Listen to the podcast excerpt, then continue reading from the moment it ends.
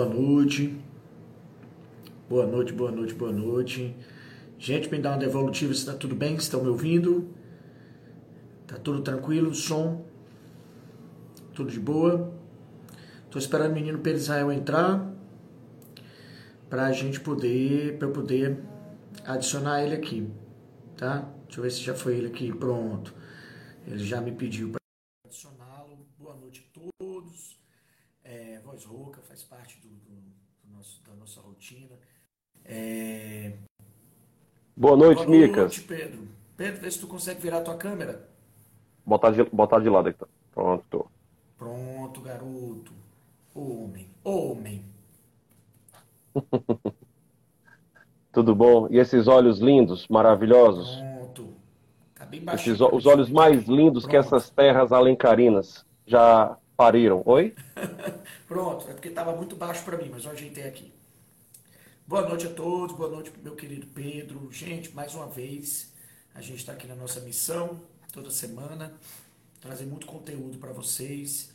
A gente vem trazendo aí uma cobertura sobre a guerra da Ucrânia, passo a passo, coisas extremamente relevantes de todo dia.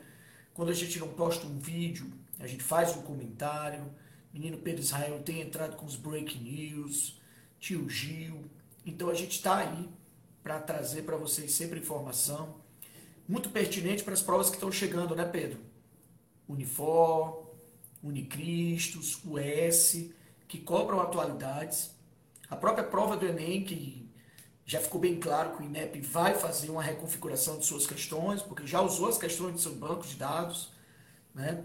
Então a gente está aqui trazendo mais uma vez esse tema mais do que relevante, agora focando na questão dos refugiados e essa questão civil dessa lástima que é a guerra. Boa noite, Pedro. Boa noite, Micas, mais uma vez. Boa noite a todos e a todas que estão aqui nos acompanhando. É sempre um grande prazer estar aqui com vocês, cumprindo com o nosso mais do que rigoroso compromisso de toda semana trazer para vocês algumas das mais importantes questões, algumas das mais importantes problematizações do mundo contemporâneo, bem como das nossas respectivas áreas, tanto da história, geografia, quanto filosofia e sociologia. E como Miquiles já antecipou, o tema de hoje ele está muito relacionado à questão dos refugiados e a tensão nuclear, que são temas recorrentemente abordados pelos mais importantes exames, as mais importantes seleções vestibulares, concursos do Brasil. Para além de tudo, o nosso objetivo não é só apenas apresentar a vocês as diretrizes desses temas para uma eventual prova, mas, sobretudo, para que vocês tenham uma ampliação, uma amplitude maior do entendimento a respeito dessa crise humanitária que nós atravessamos hoje. A UMA, ela não é apenas uma plataforma que visa prepará-los para os exames, mas, sobretudo, para que vocês percebam a importância das ciências humanas, sobretudo diante de um diagnóstico como esse que nós estamos enfrentando. Ao longo dos últimos dias, das últimas semanas, o que não faltou foram líderes de torcida em arquibancadas falando inúmeras, inúmeras, inúmeras, inúmeras frivolidades, banalidades a respeito de um conflito que só demonstra que a necessidade de nós reforçarmos a história, a geografia, a filosofia, a sociologia é cada vez mais latente. E é exatamente isso que nós propomos e que nós estamos aqui empenhados a fazer. Vai lá, Micas. Bora lá. Gente, eu acho que antes de tudo, sempre a gente fazer uma pequena revisão de algumas coisas para a gente conseguir dar continuidade. É, eu sei que quem nos acompanha tem percebido quanto a gente tem essa preocupação de comentar sobre a guerra. E, ao mesmo tempo, incrível, né, Pedro, como a gente se depara numa situação como essa, tamanho desconhecimento das pessoas sobre coisas que nos pareciam tão óbvias, né? Sobre o que é uma condição de refugiado, por que a ONU não conseguiu ou não consegue interromper esse conflito. Então, eu gostaria de trabalhar, começar trabalhando um conceito aqui para poder deixar bem claro as coisas que a gente vai falar nessa live. Deixar bem claro, gente, que a ONU não tem ligação com a OTAN. Porque eu vi muitas postagens, e são muitas dúvidas a respeito disso, eu tenho certeza, Pedro, que também perguntaram a você. Professor, por que a OTAN não interveio? Por que a ONU não interveio? E eu percebi, Pedro, nessas indagações, que muita gente associava uma ação da ONU com a ação da OTAN. E não tem ligação, gente. A OTAN é uma organização supranacional. Ela foi criada no contexto da Guerra Fria e mesmo é, para a gente, né, parecendo ser, para as pessoas que não são conhecedoras desse tema, parecendo ser uma obrigatoriedade da intervenção da OTAN, a OTAN é uma relação muito estranha no nosso mundo. Ela é uma herdeira da Guerra Fria, deveria ter sido extinta, porque como a gente pode conceber, né, Pedro, num mundo que se diz diplomático, como a gente pode perceber no mundo das negociações políticas, entenda, gente, estamos em guerra. Mas o mundo já foi muito menos diplomático do que é hoje. Muito menos. Não havia espaço para diplomacia há algumas décadas atrás. A situação era bem mais tensa. É, as potências nem abririam conversa para começar logo. Haveria logo ataque, de fato. Então a gente já passou dessa fase militarista, estamos numa fase onde a diplomacia, sim, ela existe, os posicionamentos políticos, sim, eles existem. Tanto que essa guerra está nos assustando, né? Porque a gente está vendo que a diplomacia, às vezes, ela não tem a efetividade que a gente gostaria que ela tivesse. Mas entendam, a OTAN, ela não responde à ONU. Ela é uma organização militar criada no contexto da Guerra Fria para combater a expansão soviética, para combater o modelo socialista de expansão. E a ONU, que deveria ter essa função de regular as ações armadas das nações, tem um Conselho de Segurança. E nesse Conselho de Segurança da ONU, originalmente quatro países, depois foi incluso a China, compondo aí os cinco países que têm poder de veto. Eles têm poder de veto. Então entenda, a Rússia faz parte desses cinco países, dessas cinco grandes nações que controlam as relações de segurança do mundo: Estados Unidos, Inglaterra, França, Rússia e China. E a Rússia está envolvida no conflito. Como a Rússia pode ser punida num tribunal da ONU, não é, Pedro? Se ela tem poder de veto. Aí os alunos ficam, meu Deus, como ela pode ter poder de veto? Gente, quando a ONU foi criada, as grandes nações sabiam que um dia suas ações militares seriam julgadas. Ninguém entraria no Conselho de Segurança, ninguém teria poder de veto se não fosse usá-lo, né? Se não tivesse a possibilidade de usá-lo. Concorda comigo, Pedro? Porque eu procuraria, por exemplo, uma imunidade parlamentar? Porque eu sei que mais cedo ou mais tarde atos poderão se voltar contra a minha pessoa. E eu precisaria estar protegido. Precisaria estar é, com uma retaguarda jurídica. Então, a Rússia tem uma proteção. Ela tem um poder de veto. Então, a ONU muito pouco pode fazer em termos de uma condenação à Rússia, a não ser a condenação formal, a não ser sanções. Mas ela pode vetar. Então veja que Estados Unidos se posiciona com sanções.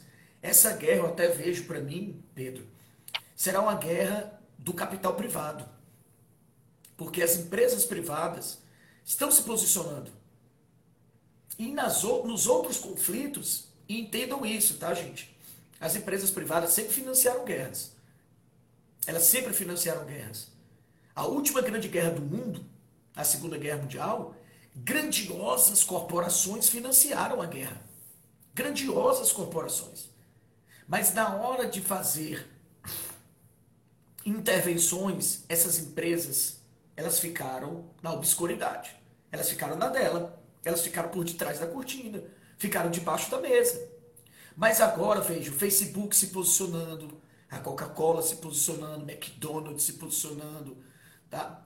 Quem foram as outras empresas, meu Deus, que eu estou aqui de cara, vários canais né, de links. Pedro, me ajuda aí. As empresas, você fala?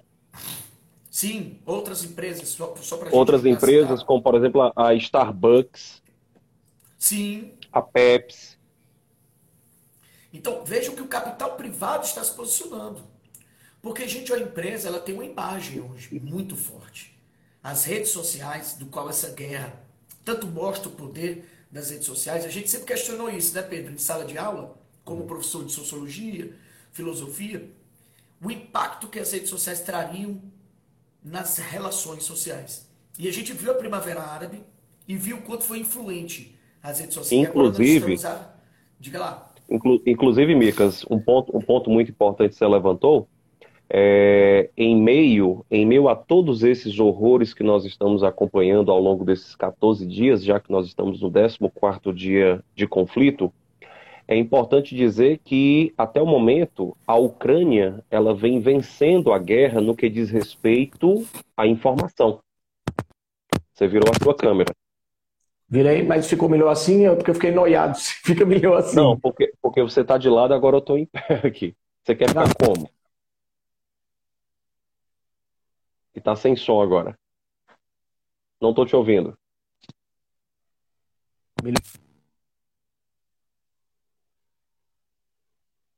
Sem som.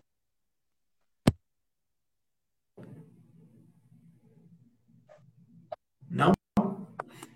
Agora voltou. Você me escuta?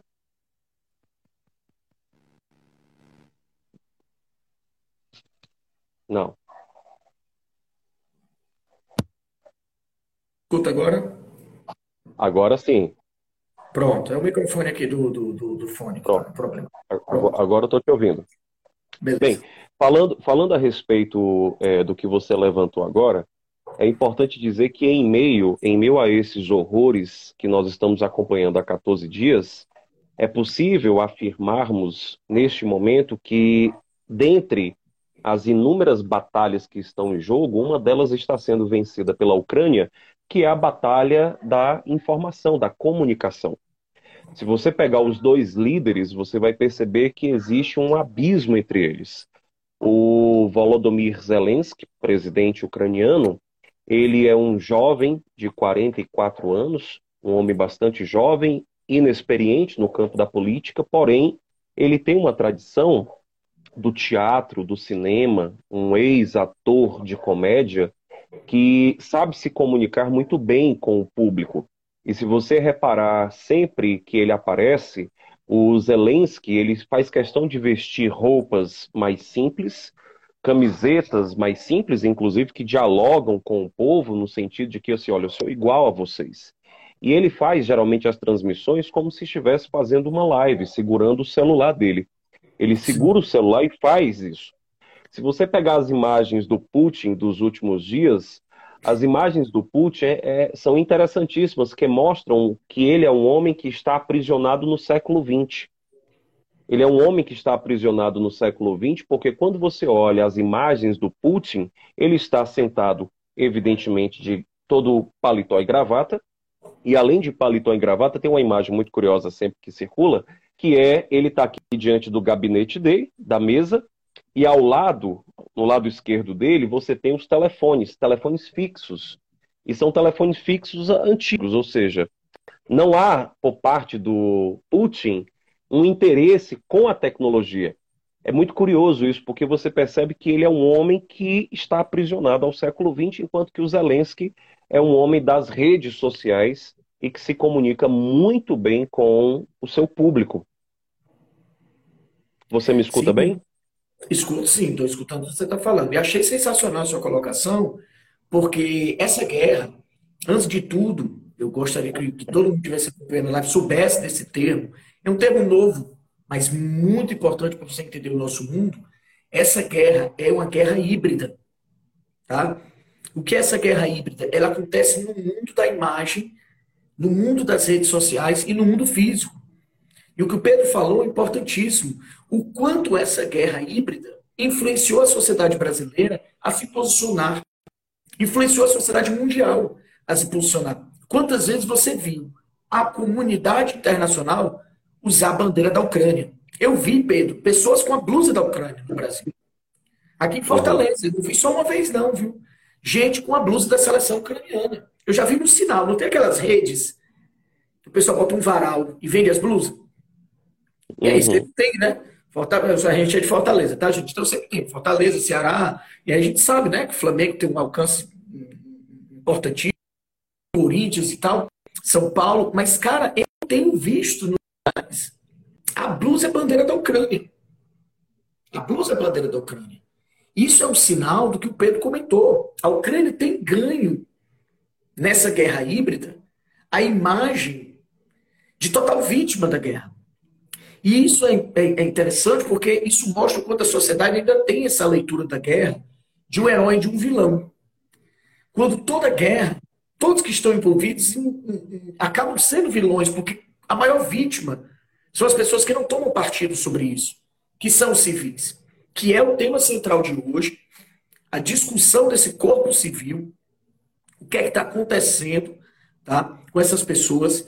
E eu gostaria de pedir aqui ao Pedro Israel, que é um mestre, mestre mor, que trouxesse para a gente, Pedro, por favor, o conceito do que é refugiado, para que a gente possa começar essa live é, trazendo esse conceito importantíssimo que eu tenho certeza que diversos alunos vão, vão ter que apresentá-los em redações, em termos dissertativos. Acabei de ver aí a presença do professor Hugo Peixoto, um abraço. Professor Marcos Leandro, tá? um abraço. É, e a todos que estão entrando aí, beleza? Como está de lado a câmera, estou vendo o pessoal de lado, tá? Então, de vez, às vezes, eu não consigo ver exatamente quem é. são. Mas boa noite a todos, muito obrigado pela presença. As lives sempre ficam salvas. A gente está aqui tentando mais uma vez trazer máximo de informação possível para vocês. É nosso papel como professor. Pedro, por favor, qual é o conceito de refugiado? Micas, esse é um ponto fundamental. Esse é um ponto fundamental porque existe uma confusão constantemente cometida em associar ou mesmo confundir o que é um migrante, o que é um refugiado, o que é um deslocado, por exemplo, interno. Essas são terminologias que precisam ser bem observadas porque existem, evidentemente, distinções fundamentais entre elas. Quando nós falamos, por exemplo, de um migrante, é importante que você entenda que o migrante, ele não é exatamente uma pessoa que foi forçada a se deslocar, que foi forçada a deixar o seu país. O migrante, muitas vezes, é uma pessoa que decide por vontade própria ir morar em outra região, ir morar em outra cidade, ir morar em outro país. Quando eu falo sobre os refugiados, eu estou falando em especial de um grupo de pessoas que sofre algum tipo de perseguição. E essa perseguição ela pode ser de natureza política, perseguição de natureza religiosa, perseguição que está relacionado inclusive às suas nacionalidades, à identidade e à nacionalidade desses povos.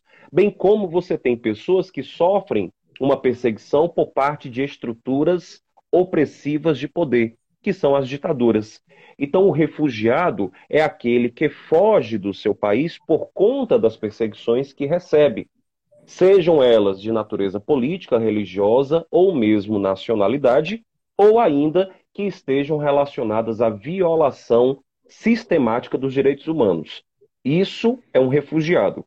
Quando eu falo de um deslocado interno, por exemplo, nós estamos falando de pessoas que deixaram suas regiões de origem, porém permanecem dentro do país.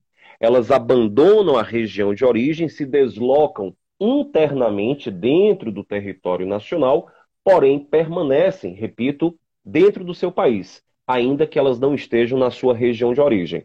Então, falar sobre migrante, refugiado e deslocados internos é falar em especial de três conceitos bastante distintos e que não podem ser confundidos em hipótese alguma.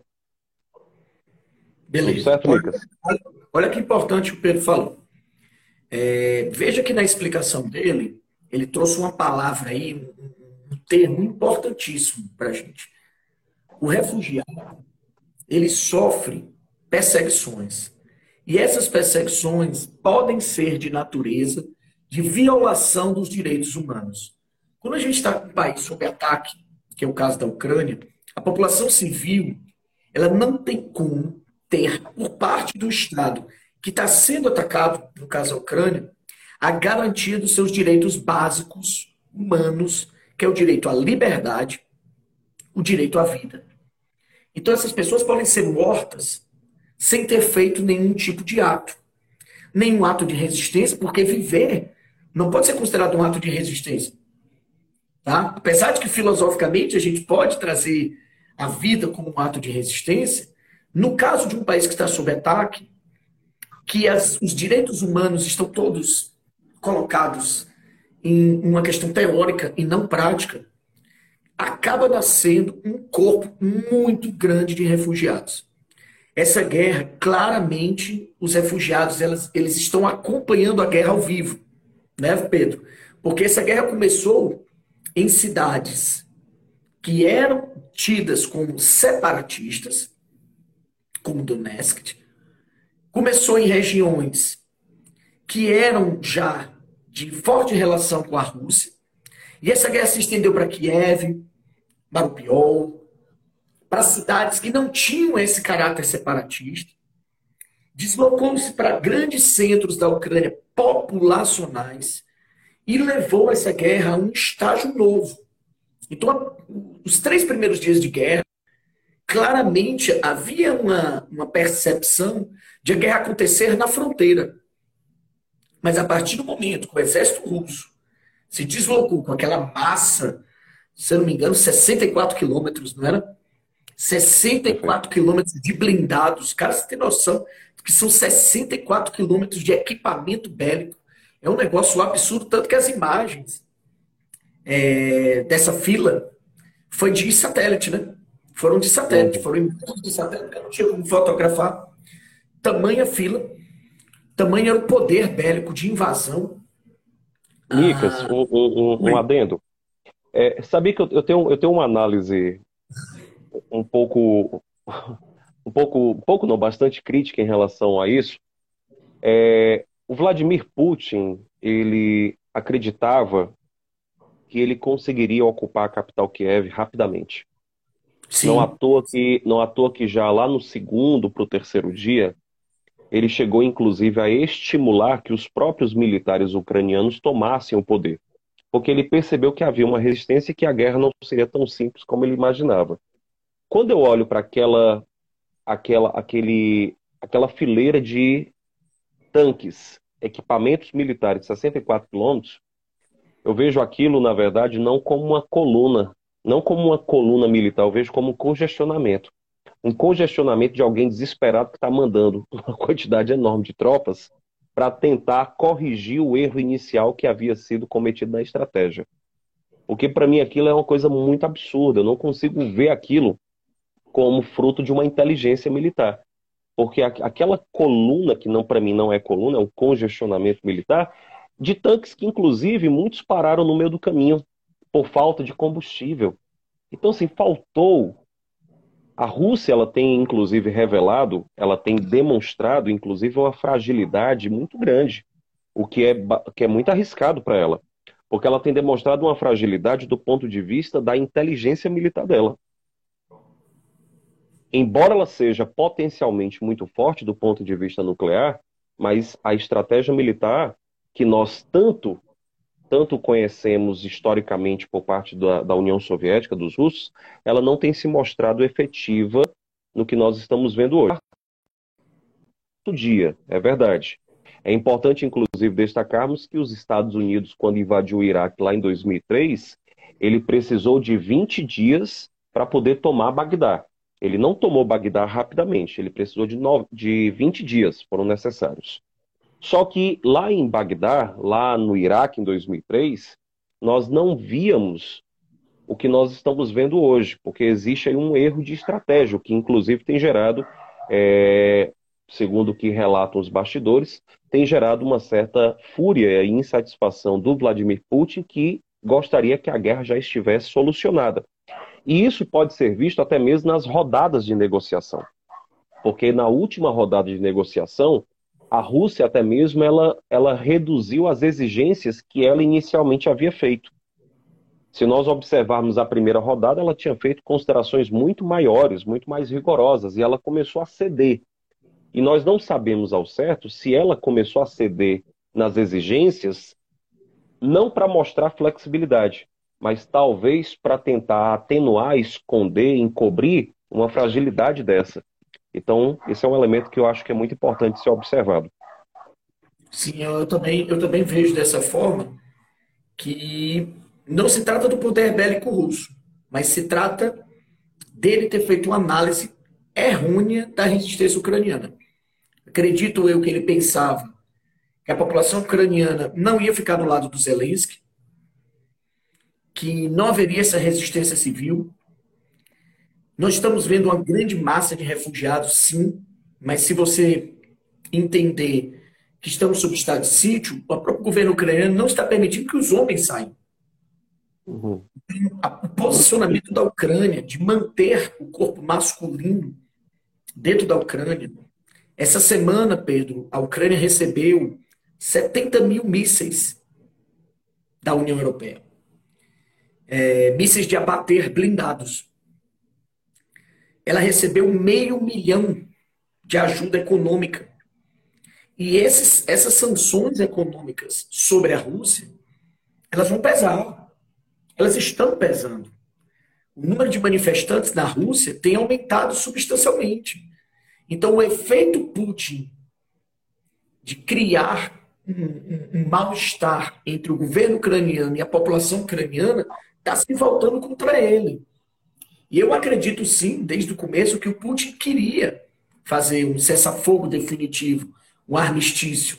Só que ele achou que ele ia colocar todas as regras. E agora, cada dia que passa, essa guerra híbrida. Porque grandes, grandes nomes do mundo do jornalismo, como o New York Times, se posicionaram de ficar do lado da Ucrânia. Depois daquele ataque ao corredor humanitário, a Rússia perdeu o, talvez o pouco apoio que ainda tivesse da comunidade internacional. Porque até ali havia por parte de algumas pessoas um posicionamento de que a Rússia ameaçada pela OTAN teria esse direito de resposta desmedido, mas teria esse direito de resposta. Mas depois de ter assinado o acordo do corredor humanitário para tirar os refugiados e ter tido denúncias de ataque ao corredor humanitário, mas eram denúncias que não tinham uma prova. Mas aí veio aquela imagem flagrada por jornalistas do New York Times, que a gente até postou nos nossos, nas nossas redes. Uma denúncia gravíssima, eu acho ali uma virada de chave sobre a questão dos refugiados, porque a bomba matou quatro pessoas da mesma família sendo uma mãe e dois filhos. Um de quatro anos. Toda vez que envolve criança, isso é muito impactante. Muito impactante. Foi transmitido. Não tem como a Rússia negar. E haviam ali forças ucranianas que estavam deslocando as pessoas. Não, não estava havendo um confronto propriamente dito naquele local estava naquelas cinco horas do cessar-fogo. Então, isso, para mim, foi a virada da chave dessa questão do corredor humanitário e essa virada da chave é a questão da quantidade de pessoas que está migrando, dos refugiados. Porque, inclusive, depois desse ataque, a mobilização para os refugiados saírem foi bem maior. Inclusive, é, deixando bem claro, posicionamento do Estado brasileiro, que enviou um avião da Força Aérea e já conseguiu tirar as primeiras dezenas de brasileiros que estavam lá, que tinham conseguido chegar nas embaixadas. Então o Brasil está agindo, que até agora eu não tinha tocado nesse assunto, mas importantíssimo a gente falar a ação do Estado brasileiro no sentido de retirar os brasileiros que estão nessas zonas, que procuraram a embaixada. Eu até acredito, Pedro, que num, se essa guerra se alongar por mais algumas semanas, é, que o Estado brasileiro chegue a enviar tropas dos capacetes azuis para a zona do corredor humanitário, que é uma prática histórica do Exército Brasileiro, do qual, inclusive, o Exército Brasileiro é, é reconhecido mundialmente, por essas ações. Até comentei isso em sala, porque sempre fica aquela noia, né? Ai, meu Deus, eu vou para a guerra, professor. Tinha uma galera do terceiro ano, Pedro, que estava dizendo que a guerra ia fazer eles passarem no Enem, porque a galera do cursinho ia para a guerra. porque eram maiores de 18 e eles com 17 iam escapar do, do alistamento. Então, é, eu sei que tem a possibilidade sempre de uma guerra do alistamento, mas entenda, existe uma prioridade no alistamento. E a prioridade recorre primeiro aos militares que estão em exercício. E o Brasil tem uma tropa desses capacetes azuis extremamente qualificados para exercer essa função da qual eu estou falando, dentro desses corredores humanitários, que serão essenciais agora. Tá? Então, para eu, eu não ficar só eu falando, que, Pedro, como é que tu achou, como é que tu viu essa virada de chave, Vamos... esse bombardeio tá, ao corredor uhum. Tem algumas pessoas fazendo perguntas, se tu conseguir responder aí, Pedro, também eu não estou enxergando, eu não consigo acompanhar. Eu, eu sou um míope, eu sou um míope, eu sou um míope operado, mas ainda que eu tenha feito a cirurgia, eu, tenho, eu não consigo enxergar a distância aqui, porque é, é um problema para mim. Mas Gente, em relação aos refugiados. Só, só que eu queria pedir desculpa em relação aqui às perguntas. Elas estão passando muito rápido, eu não estou conseguindo acompanhar para fazer. A gente, pode, a gente pode dedicar alguns minutos, uns 10, 15 minutos finais, só para poder observar as perguntas. E aí a gente dá uma atenção específica para elas. Tá eu, eu, eu, depois subo aqui as conversas para poder achar essas dúvidas Perfeito. e a gente tirá-las. Perfeito. Vai lá. Bem, gente, a nossa, a nossa live de hoje ela é voltada, ela é dirigida em especial para a questão da tensão nuclear e dos refugiados. É, existem alguns números muito importantes que precisam ser observados, pegando já esse exemplo que o Miquiles colocou do, do ataque, do ataque covarde que foi feito pela Rússia ao corredor humanitário que estava sendo ali construído. Quando a gente olha para a situação dos refugiados, nós temos uma situação extremamente alarmante. Isso porque em 14 dias de guerra, nós já temos quase 2 milhões e meio, 2 milhões e meio, guardem essa cifra, nós temos quase 2 milhões e meio de ucranianos refugiados. Esses 2 milhões e meio, eles estão indo para diversos países localizados nas fronteiras, sobretudo mais da metade está indo para a Polônia. Nós temos aproximadamente quase 1 milhão e 400 mil, a gente pode arredondar para 1 milhão e meio desses 2 milhões e meio, nós temos aproximadamente 1 milhão e meio hoje se dirigindo para a Polônia.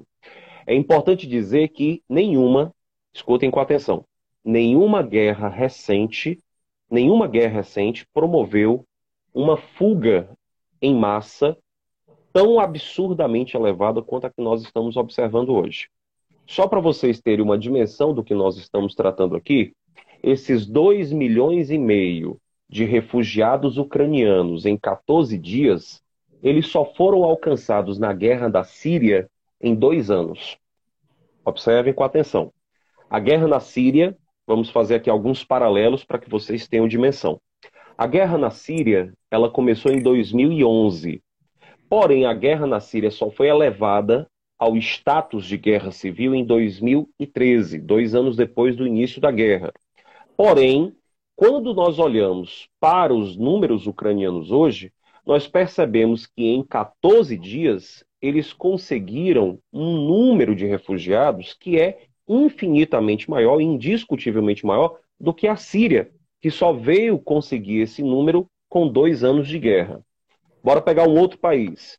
Se nós pegarmos a Venezuela, observe que a Venezuela é um país que atravessa hoje um dos momentos, um dos cenários mais sensíveis de sua história, a Venezuela ela está em crise desde 2012, há 10 anos. Em 2012, nós estamos vivendo uma crise venezuelana, porém ela se intensificou em 2014, quando houve aqueles protestos. Os protestos de 2014 desestabilizaram ainda mais. Então, observe com atenção. A crise da Venezuela vem desde 2012. O que aconteceu foi que em 2000 2014, a instabilidade ela se intensificou e essa instabilidade acabou promovendo já em 2015, mas sobretudo em 2016, uma fuga absolutamente assustadora de venezuelanos. Hoje, se nós observarmos, se nós pegarmos de 2015 para 2022, nós temos aí sete anos. Em sete anos de crise que a Venezuela atravessa, nós temos hoje aproximadamente 5 milhões, 5 milhões de venezuelanos fora da Venezuela. 5 milhões de venezuelanos fora da Venezuela em um país que atravessa uma crise de 10 anos. Sendo que nos últimos sete foi quando essa onda de refugiados ela começou a ser observada.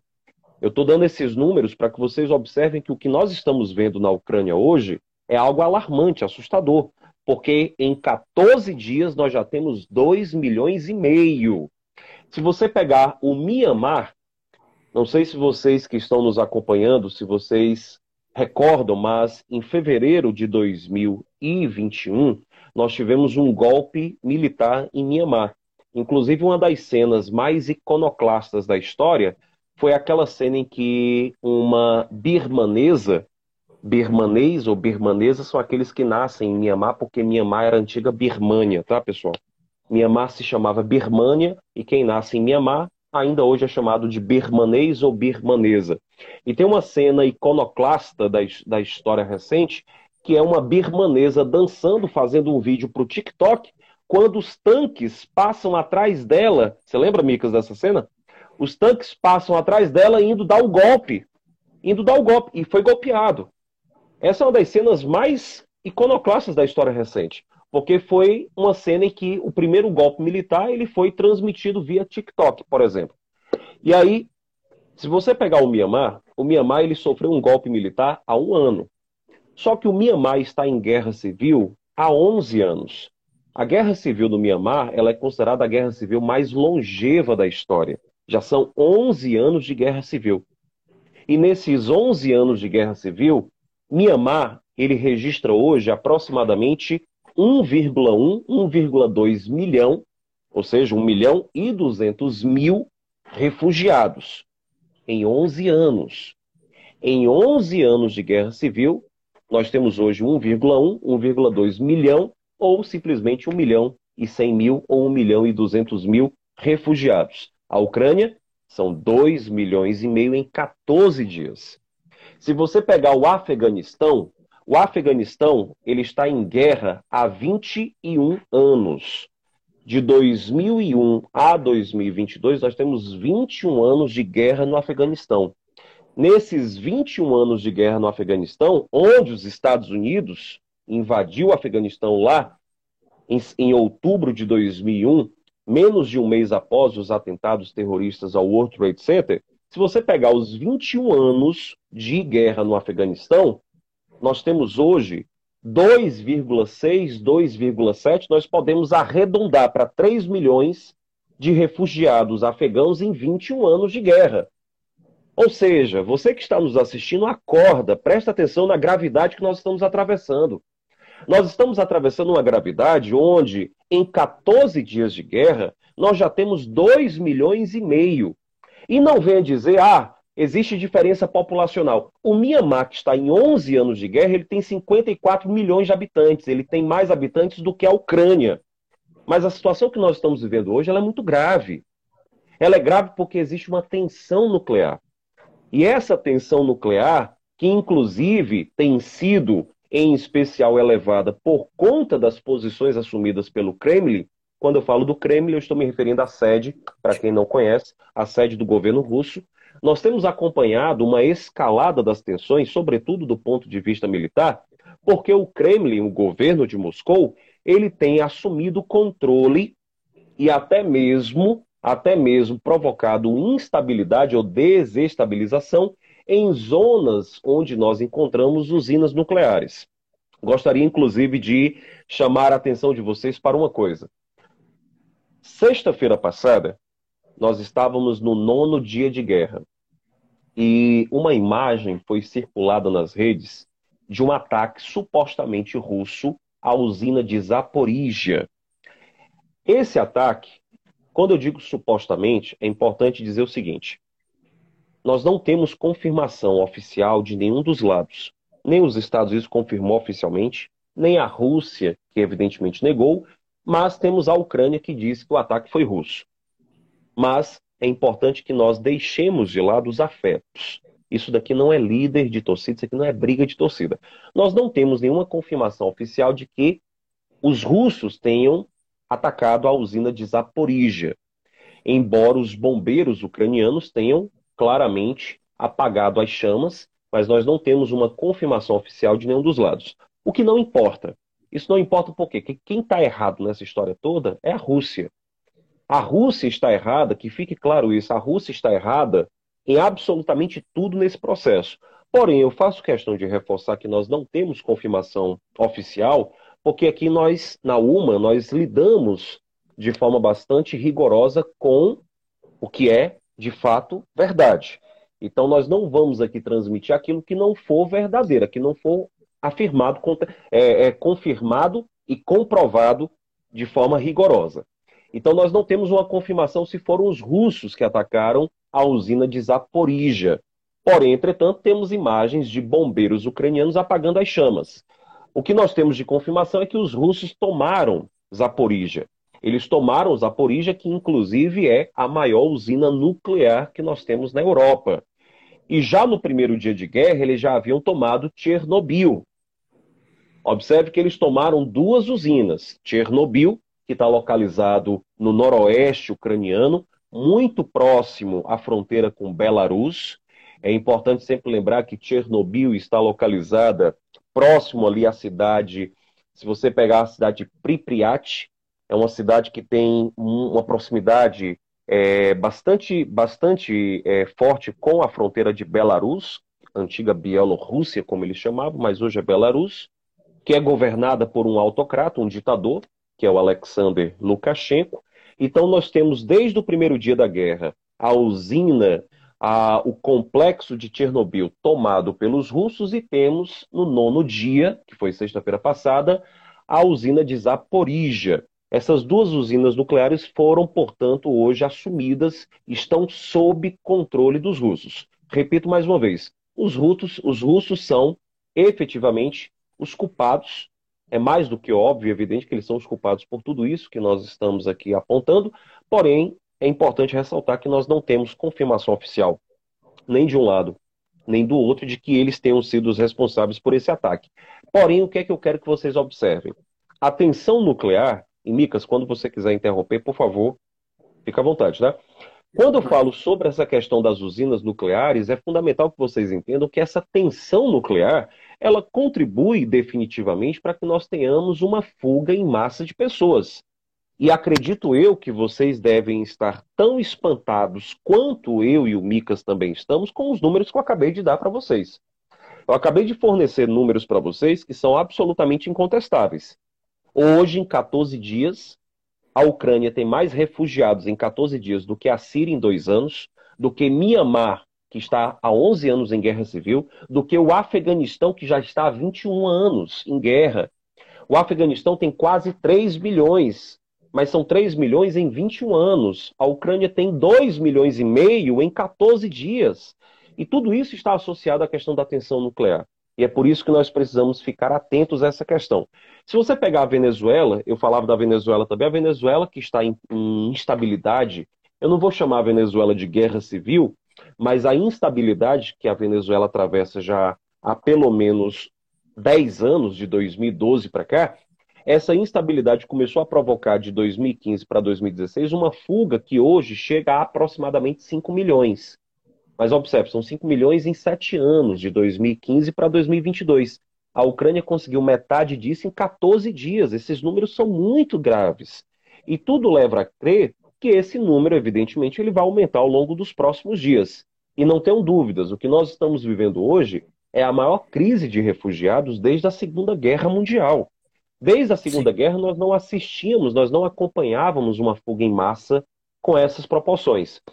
Micas, eu vou passar para você porque eu falo demais aqui, eu vou me empolgando. Mas é, daqui a pouco, daqui a pouco eu volto para a questão nuclear. Tenho muita coisa para falar da questão nuclear. Pronto, é exatamente o que você estava falando. Há pouco tempo a imprensa internacional estava comentando que a Ucrânia estava se tornando a maior corrente migratória europeia desde a Segunda Guerra Mundial.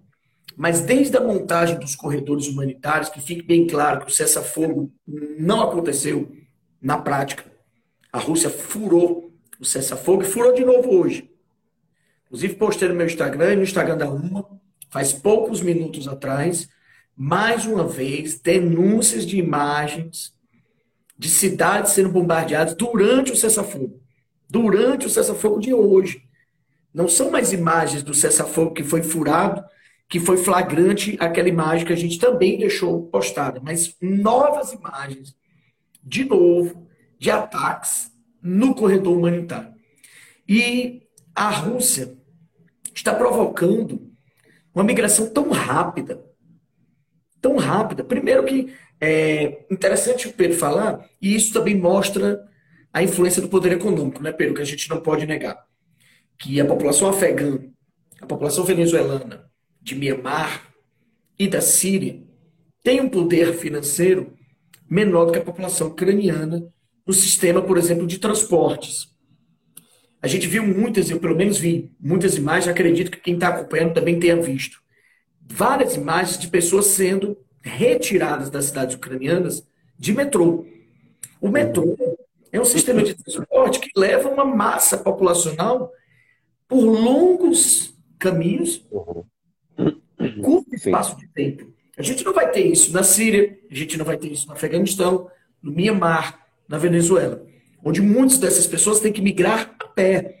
Na Síria, muita gente migrou se jogando em embarcações, tentando atravessar o oceano. Uma coisa completamente louca, que virou uma imagem icônica do mar Mediterrâneo dos últimos anos. Essas migrações, grande parte delas começaram pela guerra da Síria, mas de vários países ali do norte da África em conflito. Principalmente por conta da guerra da Síria. De grupos terroristas, extremistas, em combate com esses grupos civis, e as pessoas se lançando em barcos, quem não lembra da cena daquela criança né, que foi encontrada no litoral da Turquia, que chocou a Europa, que colocou a Europa em xeque sobre um posicionamento sobre essa crise dos refugiados. Mas eu queria também lembrar, Pedro, o quanto a Europa choca o mundo de forma diferente em relação aos outros claro. países. O Airbnb nunca se posicionou sobre a crise dos refugiados. Nunca. E ontem, antes de ontem, não foi ontem, hoje estamos na quarta, segunda-feira, antes de ontem, o Airbnb se posicionou, você viu isso? Dizendo sim, que na fronteira milhares, com milhares de hospedagens gratuitas e os apartamentos que forem cadastrados no Airbnb, o Airbnb irá pagar o locatário e os refugiados poderão ficar nessas casas, poderão ficar nesses apartamentos, pago pelo próprio aplicativo. Gente, eu, eu, eu comentei isso aqui na live agora no começo, para quem chegou agora. Essa é uma guerra onde o capital privado está se posicionando. É a primeira guerra que nós temos as empresas privadas se posicionando. Isso é o efeito das redes sociais. Isso é o efeito de que numa situação dessa, as pessoas que não se posicionam serão canceladas. E as empresas também. Não duvide de mais tarde, mais cedo ou mais tarde, o Uber se posicionar enviando motoristas para a fronteira para ajudar a levar as pessoas. Essa atitude do Airbnb foi jamais vista da história de qualquer estabelecimento privado locatário de imóveis. Nunca existiu. Nunca. Não se engane que empresas privadas irão daqui a pouco entrar dentro do espaço ucraniano para tirar esses refugiados. Obviamente, muitos países europeus vão tentar fazer com que eles fiquem na Polônia, porque eles não querem que eles migrem para outros espaços. Não querem que eles saiam, porque é uma multidão. 2 milhões e meio em 14 dias. Gente, é uma loucura e entenda. Essa ameaça nuclear é fundamental para que essa corrente migratória cresça. Porque a gente aqui tem medo da ameaça nuclear. Mas quem está lá não tem medo, não. Muitos têm certeza de que haverá uma ameaça nuclear. As, os espaços das usinas estão tomados. O Putin foi domingo foi domingo que ele anunciou que ele ia ativar o seu arsenal nuclear. Então, gente, as ameaças do Putin, hoje, não são mais consideradas ameaças vãs, mesmo com a sua estratégia não saindo como planejado. Então, existe sim uma tensão nuclear que aumenta essa corrente migratória. Pedrinho, eu vou botar você para falar sobre essa tensão nuclear e te aviso porque nós temos aqui só 10 minutos, tá? Só 10 então, minutos? Só um é, minutinho. Pronto. Só 10 então, minutos nós temos, é isso? Já estamos a 50 minutos falando? 50 minutos. Rapaz, pois vou tentarei ser o mais breve possível. Nós temos uma hora só. Gente, é, em relação à tensão nuclear, tá? É, algumas considerações muito importantes. Quando nós falamos de Chernobyl, muitas pessoas é, possuem em seu imaginário a ideia de que o complexo de Chernobyl ele explodiu por completo lá em 86. E não foi isso que aconteceu. É importante que vocês entendam que lá no dia 26 de abril, 26 de abril de 1986, o reator número 4 de Chernobyl ele acabou de, de fato explodindo. E essa explosão ela acabou gerando uma contaminação radioativa que atingiu muitos países, dentre os quais destacamos Belarus, Polônia, que foram os dois mais atingidos, mas atingiu grande parte da Europa. Na verdade, quase toda a Europa foi atingida por essa radiação liberada. Porém, entretanto, lá em Chernobyl nós encontramos quatro reatores. O reator número 4 foi o que explodiu, mas nós tivemos ainda três reatores que foram mantidos em operação. Em 1991, o reator número 2 ele acabou sofrendo um incêndio e no incêndio eles, eles conseguiram controlar. Ele não houve uma explosão, mas houve um princípio de incêndio.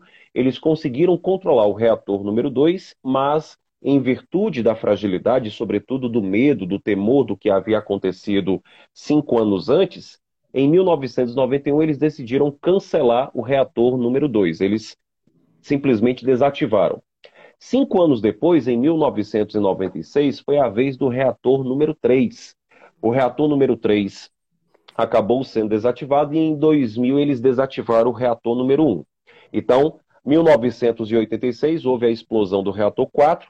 Em 91, 96 e 2000 eles desativaram os outros três reatores que estavam em operação. Quando nós afirmamos que esses três reatores foram desativados, observe com atenção. Isso significa dizer que eles podem ser reativados a qualquer momento. Esses reatores eles estão desativados, mas eles podem ser reativados. Sobretudo por quê?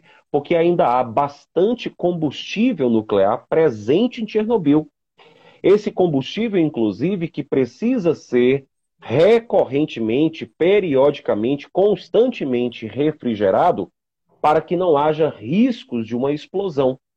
E aí uma informação muito importante. Hoje foi anunciado, hoje, dia 9 de março, foi anunciado que a rede elétrica que abastecia Chernobyl foi cortada pelos russos.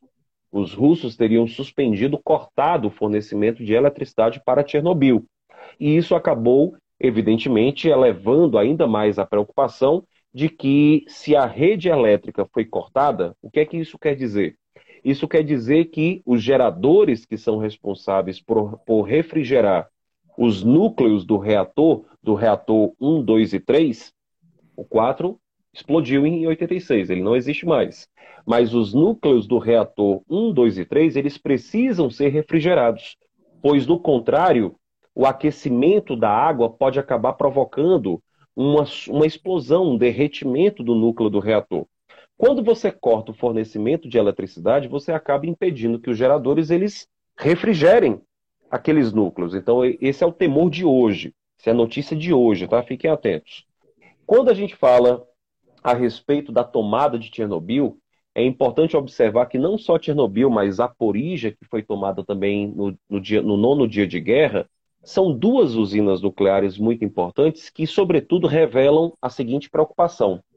Quando os russos invadiram a Ucrânia, eles trataram de ocupar essas duas usinas, mas não só essas, não tenham dúvidas de que eles vão ocupar as outras também.